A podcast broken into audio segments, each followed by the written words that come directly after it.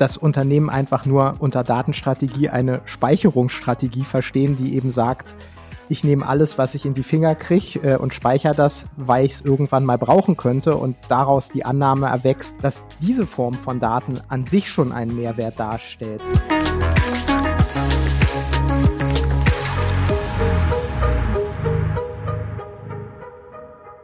Herzlich willkommen zu In Numbers We Trust, dem Data Science Podcast. Wir sind INWT und wir setzen Data Science Projekte um von der ersten Idee bis zum fertigen Produkt und in diesem Podcast sprechen wir darüber.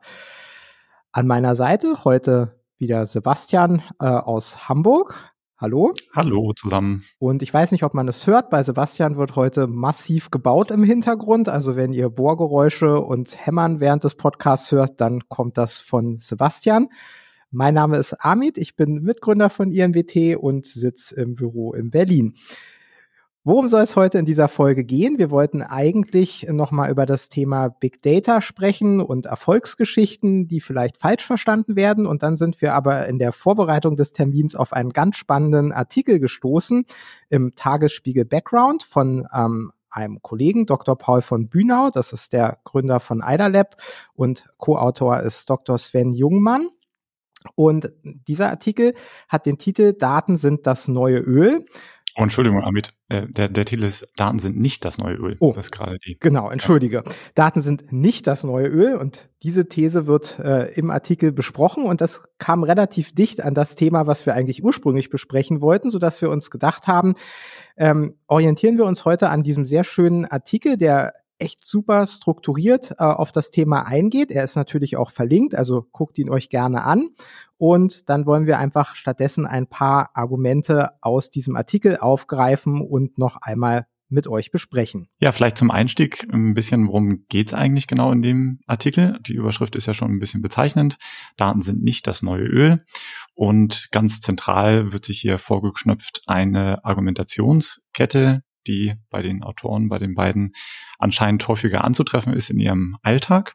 Und diese Argumentationskette versuche ich mal einmal ganz kurz äh, nochmal zusammenzufassen.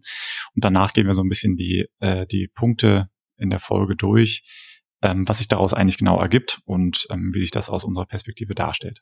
Die zentrale Argumentationskette, auf die hier eingegangen wird, ist, dass ähm, Daten anscheinend ja das neue Öl sind. So ist zumindest in der medialen Diskussion ähm, zu sehen und anscheinend auch im Unternehmenskontext häufiger anzutreffen. Und die Analogie zum Öl ist eben nicht frei gewählt, sondern es ist eben soll eben bezeichnen, dass es eigentlich wie eine Basisressourcen wie Energie, also Öl ist eben eine sehr universell einsetzbare ähm, Ressource, wichtig vor allen Dingen für die ähm, Energieerzeugung und natürlich auch in der Produktion, in chemischen Produktionsprozessen und kann entsprechend eingesetzt werden. Insofern ist das natürlich eine tolle Analogie, um Daten eigentlich erstmal als ja, Ressource so genommen ähm, aufzuwerten und dann eben weiter zu verwerten. Das Narrativ, was sich daran anschließt, ist dann, dass wer die Hoheit über die Daten hat, kann sich einen entscheidenden Wettbewerbsvorteil am Markt verschaffen und entsprechend einen besseren Service anbieten, mehr Produkte verkaufen, vielleicht günstiger herstellen, dadurch mehr Kunden gewinnen.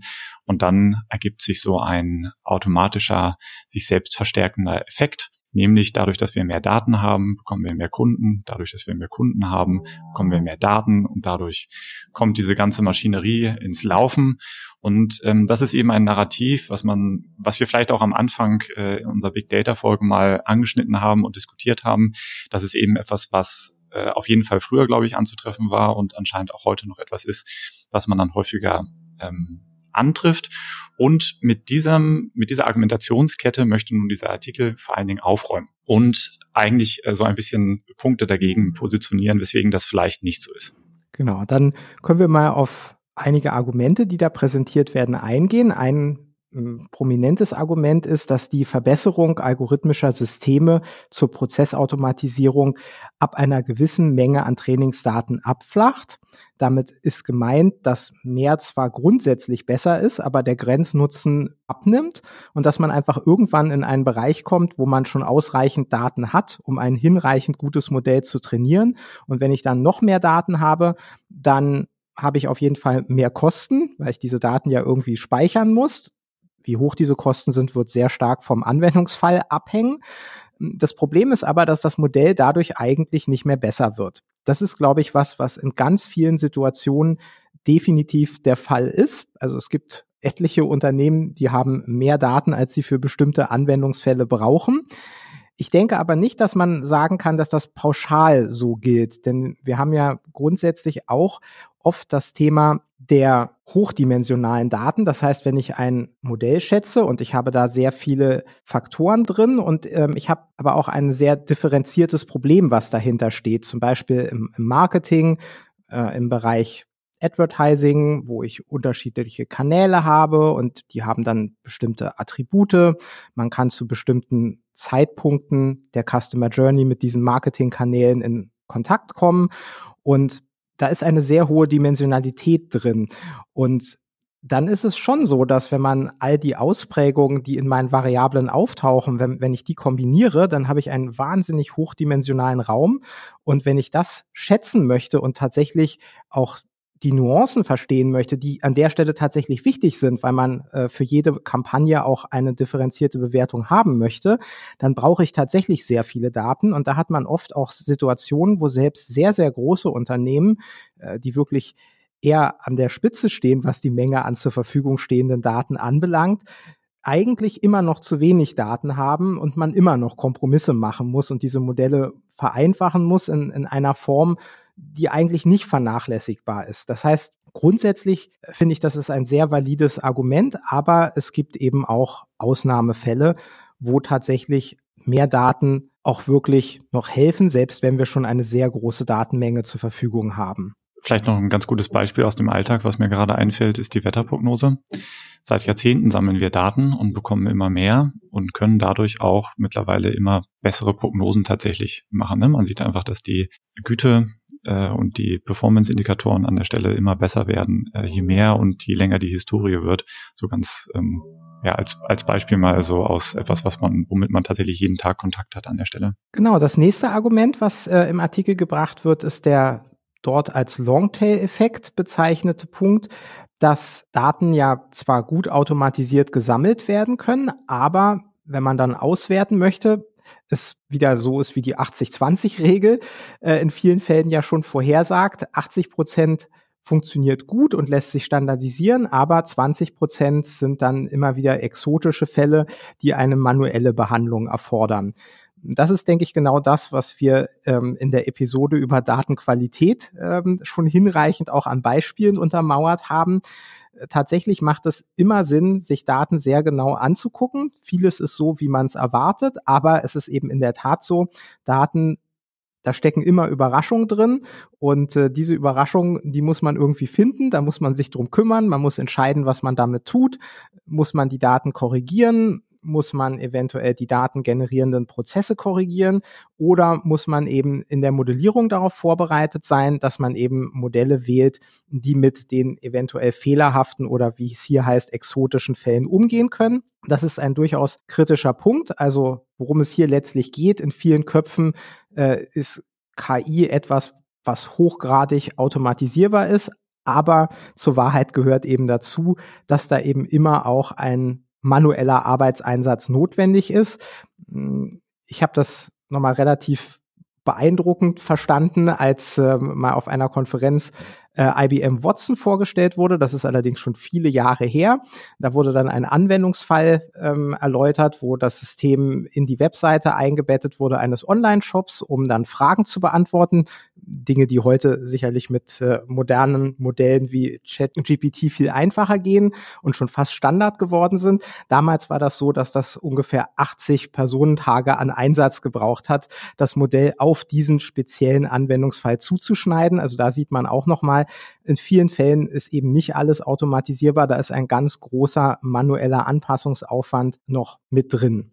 Ja, und auch nochmal als Anmerkung hier, ich glaube, ein, eine Perspektive generell auf Software, aber im Besonderen eben vor allen Dingen im Data Science Bereich, glaube ich, gültig ist, dass wir eben Modelle kontinuierlich aktualisieren müssen und auch beobachten müssen. Denn eins, was auf jeden Fall klar ist, das Modell ist halt zu irgendeinem Zeitpunkt mal fertig trainiert, aber die Welt darum ändert sich und eventuell auch so gravierend, dass der Modellierungsansatz von früher einmal nicht mehr so nützlich ist, wie er eben damals war. und dann muss man darauf reagieren. Deswegen sind es eigentlich kontinuierliche Aufwände, die dort entstehen, die dann in den Betrieb und in die Pflege von solchen Produkten auch reinfließen müssen. Die muss man von vornherein mit planen. Das hat ähm, genau diesen Punkt Nicole Büttner-Thiel, die Mitgründerin von Merantix Momentum, auch mal sehr schön in ihrem Podcast gesagt. Das ist, glaube ich, für viele schon total selbstverständlich, aber es gibt eben immer auch noch äh, durchaus Leute, die Data Science Projekte immer als Einmalaufwände denken und eben genau diesen ganz wesentlichen Punkt nicht auf dem Schirm haben. Also natürlich ist es so, dass wenn die initiale Entwicklung erledigt ist und das Modell deployed ist, die Aufwände deutlich absinken und man natürlich viel Spielraum hat, neue Projekte anzugehen. Aber eigentlich, wenn man es jetzt überspitzt formuliert, sind die Modelle nie fertig. Wie Sebastian meinte, die Realität um sie herum passt sich immer an und gerade in der New Economy auch immer schneller. Und entsprechend müssen auch die Modelle immer angepasst werden. Und das ist eben auch etwas, was nicht vollständig automatisiert passiert. Ja, ein weiter, weiterer ganz wichtiger Punkt, der immer wieder in dem Artikel herausgearbeitet wird, ist, dass die Daten eine nicht ganz so lange Halbwertszeit haben, wie vielleicht vermutet.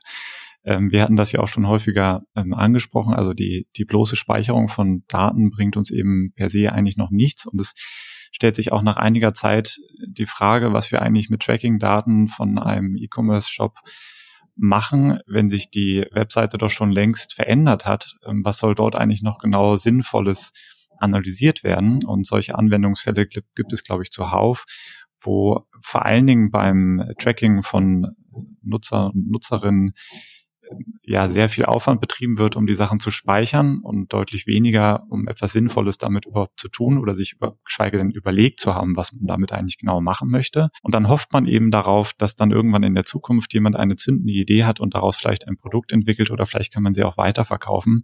So werden ja auch ganze Geschäftsmodelle ähm, aufgezogen. Und ich glaube, das ist auch ein, ein sehr wichtiger Punkt. Es gibt viele Bereiche, wo die Halbwertzeit von Daten sehr kurz ist und nach kurzer Zeit die Sachen eigentlich keinen Sinn mehr ergeben und vor allen Dingen die weitere Nutzung eigentlich keinen Sinn mehr ergibt. Das ist aber, denke ich, sehr abhängig auch vom Kontext, in dem wir uns gerade bewegen. Es gibt natürlich auch ganz viele Bereiche, in denen das anders ist. Also Wetterprognose hatte ich jetzt gerade schon mal äh, genannt, aber um mal bei Unternehmen zu bleiben, die Abverkaufszahlen von einem Online-Shop sind natürlich auch langfristig sehr, sehr hilfreich und sinnvoll, um zu verstehen, in welchen Bereichen sich die Märkte wie verschoben haben, um zu analysieren, äh, wo haben sich neue Märkte und Möglichkeiten aufgetan und vielleicht auch, wie ist das Verhalten tatsächlich der äh, Kunden und der Kundenbindung und so weiter. Es gibt dort haufenweise Anwendungsfälle, wo wir tatsächlich mehrere Jahre von Historie brauchen, um überhaupt e-, etwas Sinnvolles zu machen. Und dort haben die natürlich eine sehr oder eine deutlich längere Halbwertszeit. Aber ich denke trotzdem, das Argument ist prinzipiell valide per se haben wir nichts davon, Daten möglichst lange zu speichern, äh, sondern äh, umgekehrt sollte man sich eher die Frage stellen, wofür sind sie da? Genau die Daten speichern, das hatten wir auch schon mal in der Podcast-Folge herausgearbeitet und dann äh, speziell für einen Use Case Daten zu speichern und die dann auch vernünftig zu verwenden. Und das ist ja ein Stück weit auch in der Definition von Big Data verankert, die du präsentiert hattest, äh, mit den verschiedenen Vs. Ein V steht für Velocity. Das heißt, eine Stärke von Big Data ist ja auch dass wir nicht nur einen großen Datensatz haben, sondern dass eben auch Daten mit hoher Geschwindigkeit hereinkommen und äh, dass man eben damit oft auch die Chance hat, gar nicht so sehr auf die Historie zu gucken, sondern eben gegebenenfalls, wenn irgendwelche Features umgesetzt wurden, schon nach zwei Wochen oder auch kürzerer Zeit so viele Daten neu generiert hat, dass man allein mit diesem Datensatz äh, in vielen Fällen schon arbeiten kann. Das muss also nicht ein Problem sein, sondern kann eben auch eine Chance sein.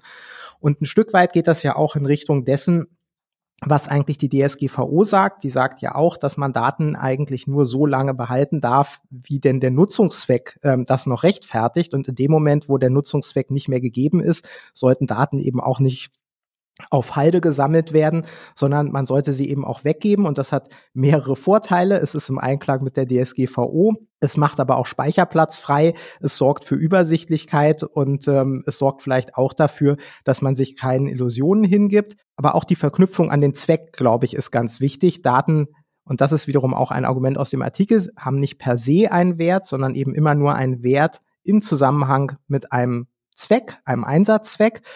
Und das sollte man eben nie aus den Augen verlieren, diese Verknüpfung, dass die existiert und existieren muss. Dann geht es noch um diesen spannenden Aspekt Nutzungsdaten und Content. Da wird nochmal diskutiert, ob die denn tatsächlich ein so starker Wettbewerbsvorteil sind und ob man tatsächlich auch so viele Modelle in der Praxis sieht, wo man sich allein durch Daten von der Konkurrenz abschirmen kann. Und ähm, das sehen die beiden Autoren relativ skeptisch und ich denke, da würden wir auch weitestgehend mitgehen. Also auf der anderen Seite denke ich aber schon, dass es einige Geschäftsmodelle gibt, wo das tatsächlich wunderbar funktioniert. Im Rege, in der Regel dann auch aus diesem Bereich Plattformökonomie. Äh, wenn ich da zum Beispiel an Airbnb oder an Netflix oder auch an Booking oder an Twitter oder Google denke, da ist es schon in meiner Sicht so, dass Google einen Vorteil hat, Werbung besser platzieren kann, weil sie einfach mehr Daten über die Nutzerinnen und Nutzer haben, als einige Konkurrenten das haben. Oder dass ein zentrales Argument ähm, auf Booking.com zu buchen oder eben bei Uber sich eine Mitfahrgelegenheit zu suchen, eben ist, dass man da eine große Auswahl hat. Also die Chance ist groß, weil da einfach eine große Plattform hintersteht. Man findet halt was Passendes und im Fall von Uber muss man nicht lange warten. Das, glaube ich, sind da schon zentrale Argumente und das beruht in großen Teilen auch auf den Daten, die diese Unternehmen haben. Bei Amazon zum Beispiel würde ich das schon fast wieder anders sehen. Da ist es natürlich auch so, dass Amazon die Daten sehr gut nutzt und dadurch zum Beispiel auch bessere Empfehlungen geben kann, als einige Konkurrenten das tun können. Aber wahrscheinlich würden die meisten Nutzerinnen und Nutzer nicht primär auf Amazon bestellen, weil sie da eben bessere Empfehlungen bekommen, sondern tendenziell, weil sie dort das breitere Angebot finden, schon registriert sind und einfach generell die Abwicklung als einfach empfinden. Das wäre also aus meiner Sicht eher ein klassisches Economies of Scale Ding, wo Amazon einfach von seiner Größe profitiert, aber die Daten nicht zwingend Vorrang haben, während das eben bei anderen Geschäftsmodellen wie eben zum Beispiel bei Google in Bezug auf die Werbung durchaus anders sein kann, wo wirklich die Daten an sich der Wettbewerbsvorteil schon sind. Ja, ich denke, eine Differenzierung, die hier man noch oder die man hier noch machen sollte, ist, äh, dass man unterscheidet zwischen der Nutzung und der Speicherung von Daten. Ich glaube, das, was hier im Artikel an der Stelle dann wirklich herausgearbeitet wird, ist, dass die bloße Existenz oder Speicherung von Daten kein Automatismus hervorrufen, dass man dadurch irgendwo automatisch einen Wettbewerbsvorteil hat und die Marktposition nicht mehr angreifbar sei. Ich finde die Beispiele ähm, vor allen Dingen von diesen großen Technologieunternehmen aus den Vereinigten Staaten zeigen, die haben einen sehr guten Wettbewerbsvorteil. Ich denke, ein Teil der Geschichte dieses Wettbewerbsvorteils ist aber eher die Nutzung. Natürlich zählt dort und zahlt dort auch die Speicherung und die Möglichkeit der Speicherung von Daten ein, aber es ist vor allen Dingen die Nutzung dieser Daten und die Unterstützung von Geschäftsprozessen, die dort helfen.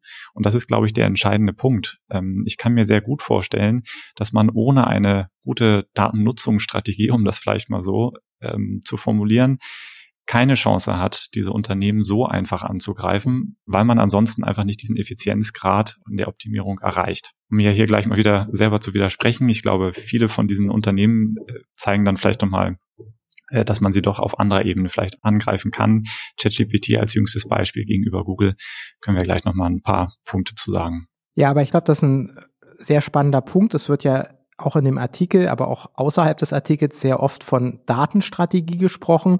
Und das, was eigentlich kritikwürdig ist, ist oft, dass Unternehmen einfach nur unter Datenstrategie eine Speicherungsstrategie verstehen, die eben sagt, ich nehme alles, was ich in die Finger kriege äh, und speichere das, weil ich es irgendwann mal brauchen könnte und daraus die Annahme erwächst, dass diese Form von Daten an sich schon einen Mehrwert darstellt. Das ist was, was wir äußerst kritisch sehen, wo wir aber durchaus eine völlig andere Sicht drauf haben, ist die Datennutzungsstrategie. Es gibt wahnsinnig viele Anwendungsfälle. Eigentlich in fast jedem Unternehmen gibt es Möglichkeiten, Daten sinnvoll zu nutzen im Sinne von, man kann sich einen Wettbewerbsvorteil erschaffen, man kann Potenziale nutzen, aber es ist dann eben auch wichtig, wie rum man denkt. Man sollte eben nicht ausgehen von dem Speichern von Daten, sondern im Fokus, auch wenn es darum geht, Use Cases zu definieren und umzusetzen, sollte halt immer der Use Case, also der Nutzen stehen. Und dann stellt man sich die Frage, habe ich die passenden Daten und wenn nein, dann muss man eben überlegen, wie ich diese Daten innerhalb des Unternehmens speichern kann. Also auch hier ist es eher vorteilhafter, nicht einfach alles zu speichern, in der Hoffnung, dass man dann eben das Richtige auch erwischt hat, wenn man irgendwann äh, auf den Use Case stößt, sondern eigentlich lieber umgekehrt denken, vom Use Case zurückgehen, schauen, wo finde ich die Daten im Unternehmen, kann ich sie speichern, kann ich sie beiseite legen. Und das ist eben auch das, was wir eben immer sehen der ist der Zusammenhang zur Datenqualität. Die Datenqualität ist in der Regel gut bis sehr gut, wenn gespeicherte Daten auch kontinuierlich genutzt werden. Denn dann fällt eben auch auf, wenn es Probleme mit der Datenqualität gibt. Wann immer Daten einfach nur gespeichert werden und man sie dann irgendwann nutzen möchte, dann stellt man eigentlich immer ohnehin fest, es gibt Probleme mit diesen Daten, dieses 80-20-Thema, was wir eingangs schon hatten, das poppt dann erst auf und dann stellen wir ohnehin in vielen Fällen fest, dass wir eigentlich die gespeicherten Daten erstmal wegschmeißen können, weil wir eben Dinge anpassen müssen und dann nochmal von vorne anfangen müssen. Und ähm, insofern kann man sich also durchaus die Frage stellen, ob es sich nicht grundsätzlich lohnt, von vorne anzufangen, wenn der Use Case da ist ähm, und eben nicht einfach alles speichert. Da ist, glaube ich, ein, ein ganz zentraler Unterschied zwischen einer sinnvollen Datennutzungsstrategie und einer simplen Datenspeicherungsstrategie, über die wir eigentlich, glaube ich, nicht mehr diskutieren müssen, weil ich behaupten will, dass nachdem der initiale Big Data Hype abgeflacht ist, eigentlich fast jeder verstanden hat, dass das nichts bringt. Von der DSGVO müssen wir in dem Zusammenhang gar nicht sprechen. Ja, der nächste Punkt, der hier dann aufgemacht wird im Artikel, ist, dass sich Daten gar nicht so gut monopolisieren lassen, wie allgemeinhin angenommen. Da gibt's glaube ich, eine Menge Überschneidung zu dem, was wir gerade schon gesagt haben. Es geht ja im Wesentlichen um die Speicherung von Daten. Und nun ist die Frage, wenn wir ein Geschäftsmodell darum aufbauen, dass wir im Wesentlichen Daten gespeichert haben und dann vielleicht Produkte darauf aufbauend anbieten können, also entweder die Daten selber oder Analysen oder weitergehende Produkte, dann stellt sich eben heraus, so einfach ist das eben gar nicht. Zum einen, weil eben die Halbwertszeit von Daten gar nicht so groß ist, zum anderen, weil eben die bloße Existenz von Daten noch kein Produkt darstellen und die Produktentwicklung darauf aufbauend eben, eben deutlich schwieriger ist und sich dann eben doch, wie Amit das eben gerade auch gesagt hat, oftmals, wenn wir den Use Case erstmal kennen und wissen, woran wir genau interessiert sind, erst dann verstehen wir, was genau für Daten wir brauchen und erst dann können wir wirklich die Qualität ähm, dort reinbringen, dass genau auch dieser Use Case unterstützt wird und mit einer hohen Qualität dann auch bereitgestellt werden kann. Prinzipiell ist das ja eigentlich was, was aus ja, gesellschaftlicher Sicht, glaube ich, zu begrüßen ist, dass äh, eben dieser ganze Datensammlungsbereich gar nicht so viel zu bringen scheint und dann eben auch diese Datenmonopole an der Stelle durchbrochen werden können. Äh, gleichzeitig haben wir, glaube ich, aber auch in der jüngsten Geschichte einige Unternehmen, wo wir jetzt sagen würden, das sind durchaus Unternehmen, die man mit einem Datenmonopol versehen kann. Zum Beispiel Twitter, zum Beispiel Google. Und beides sind, glaube ich, jetzt in den letzten Wochen und Monaten Beispiele, wo man ganz gut sehen kann, wie vermeintliche Monopolisten in bestimmten Bereichen durchaus stark angegriffen werden können durch neue Technologien oder auch wie durch ganz einfache Änderungen in der Geschäftsführung und in der Unternehmensausrichtung durchaus Zweifel entstehen, wie weit und wie lange sie eigentlich noch überleben oder ob das Geschäftsmodell so noch tragfähig ist. Bei Twitter haben wir das gerade gesehen ähm, durch die, den Wechsel in der Geschäftsführung. Glaube ich, ist dort einiges im Umbruch. Und es stellen sich jetzt schon viele die Frage, ob das eigentlich noch eine Plattform ist, die weitergehen kann. Soll hier mal dienen als Beispiel, warum ist das ein Datenmonopolist? Naja, die Daten, die sie dort sammeln und haben in den Verläufen, ähm, aber auch mit den Möglichkeiten eigentlich oder prinzipiell Werbung zu schalten an der Stelle und über das äh, Verhalten, was eben auf der Plattform stattfindet. Das ist eben eine der Social Media Plattformen, die aktuell da sind und wahrscheinlich auch nach wie vor eine der größten Plattformen, die aktuell da sind. Und man sieht doch, wie so ein großes Unternehmen dann doch sehr schnell in Bedrängnis äh, kommen kann, wenn man zumindest der Marktbewertung glaubt, ähm, geht das äh, extrem schnell. Gleiches, jetzt nicht so sehr bei der Marktbewertung, aber prinzipiell aktuell in der Diskussion. Was daraus wird, ist dann völlig offen. Aber jetzt mal als Beispiel. Google ist allgemeinhin ja ein Unternehmen, dem man eine Datensammelwut nachsagt. Viele Nutzerdaten werden dort erfasst über die konkreten Sucheingaben, Ergebnisse, worauf hat man dort geklickt. Ähm, und natürlich die verschiedenen Services gibt es dort eine riesige Oberfläche, auf der äh, Nutzer und Nutzerinnen Daten generieren, die dann Google zu im Wesentlichen Werbezwecken verarbeitet und nutzt. Und wie man jetzt vielleicht mitbekommen hat in den letzten Wochen, ist vor allen Dingen ChatGPT äh, durch die Presse gegangen, was dort eben an neuen Möglichkeiten entsteht. Und dort stellt sich jetzt schon, denke ich, die Frage, das Kernprodukt von Google ist ja die Suche, das heißt die Suchmaschine, worüber viele eigentlich den Zugang zum Internet erst haben. Und genau an dieser Stelle, glaube ich, wird sich jetzt die Frage stellen, ob nicht vielleicht auch diese Suchmaschine mit einem Schlag ersetzt werden kann durch etwas komplett Neues. Und das ist eben das, was hier mit disruptiven Veränderungen tatsächlich passieren kann. Und das vermeintliche Datenmonopol im Hintergrund scheint jetzt diese beiden Geschäftsmodelle, wenn man jetzt zumindest so erstmal darüber nachdenkt, scheint es diese Datenmonopolstrategie zumindest ganz gut zu illustrieren und auch in Frage zu stellen. Dann gucken wir uns vielleicht nochmal die, die Ist-Situation an. Also es gibt sehr viele Daten und es ist mittlerweile keine große Kunst mehr, sie zu speichern. Das ist Standard, würde ich sagen, in so gut wie allen Unternehmen. Es gibt diese Leuchttürme, viele davon haben wir angesprochen, aus dem US-Markt, äh, Amazon, Netflix, aber natürlich auch ähm, im europäischen oder deutschen Bereich gibt es viele Unternehmen, die vorzeigemäßig Daten nutzen und tatsächlich eben auch Daten gewinnbringend einsetzen. Das steht außer Frage.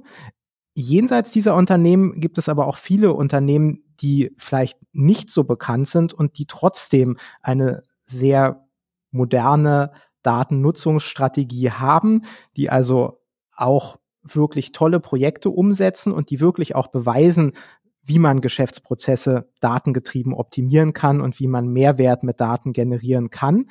Das äh, sieht man den Unternehmen oft gar nicht an und es ist auch komplett branchenübergreifend unserer Erfahrung nach. Also es gibt kaum Bereiche, wo man nicht tolle Datenprojekte umsetzen kann, die wirklich etwas bringen. Und es gibt aber eben leider auch noch einige Unternehmen, die dieser etwas ja, altbackenen Vorstellungen immer noch anhaften, äh, die vielleicht von Big Data übergeblieben ist, dass man Daten primär speichern muss und der Rest ergibt sich von, von selbst. Ähm, und das sind tatsächlich Fälle, die wir sehr kritisch sehen und ähm, wo man, denke ich, und das stellen die Autoren des Artikels auch wunderbar heraus, wo letztlich Geld verbrannt wird und man äh, Ideen hinterherrennt, die so niemals greifen werden. Da bedarf es einfach mehr. Und letztlich geht es eben ganz zentral an dieser Stelle um Datenqualität. Wenn Daten Müll sind, dann helfen sie auf jeden Fall nicht. Und die Frage, ob Daten tatsächlich qualitativ hochwertig sind, ist die eine. Die andere Frage ist, ob man Nutzen aus Daten generieren kann. Und das hängt eben immer am Use Case und auf den sollte man sich fokussieren. Fazit wäre, wir sollten immer von den Use Cases ausgehen und äh, da merkt man eben auch schnell, ist das ein, ein echter Use Case oder ist das mehr so ein Use Case wie wir sollten jetzt mal was mit Daten machen oder wir müssen jetzt unbedingt mal ein KI-Projekt umsetzen? Und der Use Case, der hat eigentlich nicht Hand und Fuß, weil er irgendwie wirtschaftlich keinen Sinn macht oder weil man die passenden Daten nicht hat oder weil das entsprechende Modell, äh, wie man von vornherein erkennen kann, vielleicht keine hohe Güte erreichen wird, also entsprechend den Use Case wirtschaftlich nicht sinnvoll wird bedienen können. Also all das ist ganz wichtig. Es geht um einen passenden Use Case, der muss am Anfang stehen und sollte am Anfang stehen. Und dann würde ich so weit gehen zu sagen, dass diese Analogie mit den Daten als Öl vielleicht gar nicht so verkehrt ist, denn dann braucht man tatsächlich die Daten, um diesen Use Case entsprechend umsetzen zu können. Da kann man sich wahrscheinlich dann trefflich drüber streiten, wie weit man in die Details gehen muss und, und ob dieser, diese Analogie jetzt passt oder nicht. Aber ich glaube, wenn wir uns auf den Use Case fokussieren, äh, dann sind wir da auch konform mit den Autoren des Artikels. Ich glaube auch, die Kernbotschaft hier äh, an der Stelle ist, glaube ich, sowohl aus dem Artikel als auch aus dem, was wir hier in gefühlt fast jeder Folge betonen, ist, die Daten per se bringen uns nichts. Wir brauchen die Use Cases, ähm, wo wir tatsächlich Mehrwert für einen Geschäftsprozess, Optimierungspotenzial sehen oder Mehrwerte sehen für Kunden, Kundinnen, die davon profitieren können. Und darum können wir eben ein Produkt bauen und auch Daten sammeln und gewinnbringend einsetzen, aber nicht andersherum. Und ähm, insofern, glaube ich, sind wir mit den Kernpunkten gehen wir eigentlich mit aus dem Artikel? Ich glaube, wir haben immer mal wieder hier so ein paar Punkte, wo wir sagen, ja, das sehen wir aus unserer Perspektive ein bisschen anders. Da haben wir andere Erfahrungen gemacht oder vielleicht bringen wir auch andere Beispiele. Aber die Kernpunkte des Artikels sind äh, ganz zentral, denke ich, aus meiner äh, Sicht hier. Es gibt keinen Automatismus zwischen Datensammeln und ähm, Unternehmenserfolg. Der scheint sich auch nirgendwo einzustellen. Es gibt keinen Auto Automatismus, dass man die bessere Produkte hat, nur weil man viele Daten gespeichert hat oder weil hinter einem Produkt möglichst viele Daten verwendet wurden, sondern ganz entscheidend ist, dass man sie richtig einsetzt und versteht, äh, was man dann damit tut und auch was man damit erreichen möchte. Und das sind viel wichtigere Punkte als die Menge an Daten, die irgendwo in einem Cloud Storage liegen, in einem Silo. Dann bedanken wir uns damit ähm, und verabschieden uns von der Baustelle in Hamburg und hier aus dem Büro in Berlin. Vielen Dank fürs Zuhören. Wenn es euch gefallen hat, dann freuen wir uns natürlich über eine Bewertung und hoffen, dass ihr auch beim nächsten Mal wieder dabei seid. Vielen Dank und bis bald.